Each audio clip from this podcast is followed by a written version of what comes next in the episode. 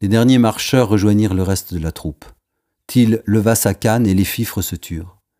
Il resta un instant comme ça, le bras en l'air, toutes les respirations suspendues dans la clarté des fenêtres de l'homme sauvage. Il attendait qu'Anna ajuste sa trompette après s'être humecté les lèvres d'un petit coup de langue. Elle eut du mal, Anna, à garder la bouche bien calée contre l'embouchure, car l'envie était forte de rire de ce qui était sur le point d'arriver, de ce plaisir qu'elle libérerait dès les premières notes lâchées. Elle regardait Till, la regardait, les autres regardaient tout le monde, tout le monde se sentait bien, grand troupeau fantasque rassemblé, se touchant des épaules et des ventres, ensemble au même moment, au même endroit, frémissant de plaisir comme frémissent les ruminants aux flancs larges quand ils se retrouvent à l'étable. La chaleur de l'effort dans le froid de la nuit, les transpirations s'élevaient lentement au-dessus de la masse des carnavaleux en une brume éclairée par les lumières du café. Et peut-être aussi des larmes retenues de pudeur finissaient par couler le long des maquillages en des traînées colorées. Quand il eut la certitude qu'ils étaient tous prêts, suffisamment attentifs pour profiter de cette dernière seconde de silence avant le grand charivari, il prit une large inspiration et d'un mouvement à peine perceptible de sa canne, donna le signal à Anna qui lança les premières notes du reste de la nuit. Elle s'en voulut Anna plus tard, mais chacun de lui dire qu'elle n'y était pour rien, qu'elle ne pouvait pas savoir comment cela allait tourner. La musique démarra, les premières notes aussitôt rejointes par l'accompagnement des trombones et trompettes. Tous s'élancèrent en même temps. Ce fut un sursaut. Le sol bondit avec les danseurs. Le paysage tout entier résonna au départ du chahut. Seul le café resta impassible de tout son poids de bâtiment, au bord de la troupe, gardien prêt à retenir les débordements.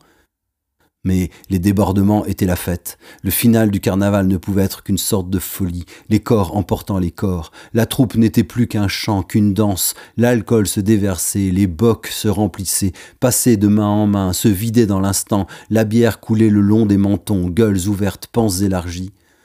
Tout le monde savait bien que c'était le jeu. Il ne pouvait y avoir de rigodon final sans ivresse, c'était comme ça, car le seul drame que nous redoutions à ce moment-là aurait été de ne pas être suffisamment ivre de joie. Chacun se voyait glisser où l'on gagne de l'élan, où tout est plus léger, bras d'honneur aux jours sombres, de malheur et de doute qu'on effaçait d'un grand geste. On trinquait à la vie qui est une saloperie, on s'attrapait par les épaules, balançant, titubant, certains roulaient sur eux-mêmes ou hurlaient, maudissant à coups de poing ce ciel dont les dieux sont absents. Pourtant, même éméchés tous ces danseurs savaient suivre le rituel rythmé par la fanfare. Le défouloir à l'apparence anarchique respectait l'harmonie de la musique endiablée comme une ligne de vie pour nous empêcher de tomber totalement. Alors au départ, quand Anton est sorti avec la chienne, cela faisait partie de ce jeu, parce que c'était drôle de les voir danser ainsi. Anton et la chienne. Anton, cette espèce de géant avec ses grands bras, menant sa cavalière débutante perchée sur ses pattes arrière. C'étaient là deux créatures poilues, couple improbable, lui beauté de cuir noir, longue veste de mouton tombant jusqu'au mollet, et ce masque de toile aux ouvertures recousues de laine rouge pour les yeux et la bouche, dessinant un visage de monstre grotesque. Elle, l'œil allumé, ne comprenant pas bien ce qui lui arrivait. Le patron gronda, disant d'y aller mollo, qu'elle était vieille quand même, qu'il fallait faire attention, avant de retourner à l'intérieur remplir les verres de bière parce que tous nous étions assoiffés. Elle était présente depuis tellement d'années, cette chienne. Couchée le long du comptoir, on la connaissait si bien. Chacun lui jetait des restes de bidoche, celles qui restent sur le bord de l'assiette, qu'elle avalait d'un coup dans un claquement de gueule, et le patron qui nous disait d'arrêter de lui donner à bouffer, qu'elle n'arrêtait pas de manger à cause de nous.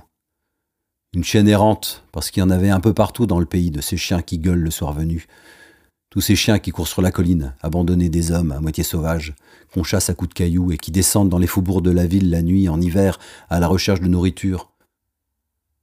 Tous ceux-là qui errent leur longue peine, qui renversent les poubelles, que cela fait un barouf d'enfer à vous faire vous redresser dans votre lit, mais qu'on a quand même fini par s'habituer, ou plutôt qu'on y fait plus attention surtout, parce que la nuit on dort, la tête dans l'oreiller enfoncée de fatigue de la journée passée et de celle à venir, tous ces jours de l'usine et que les chiens peut-être qu'on les envie en fait un peu, de pouvoir courir ainsi dans la nuit en liberté, de pouvoir rester allongé tout le jour au soleil, dans l'herbe, de ne pas se soucier de ce qu'il y a à manger, car toujours il y a à manger quelque part, dans le fond d'une gamelle, une poubelle renversée, un trou de la colline, là-haut. On les envie quand même, tout cela qu'on aperçoit de loin quand on va prendre le poste du matin, à qui on jette des cailloux, plus par jalousie que pour leur faire du mal.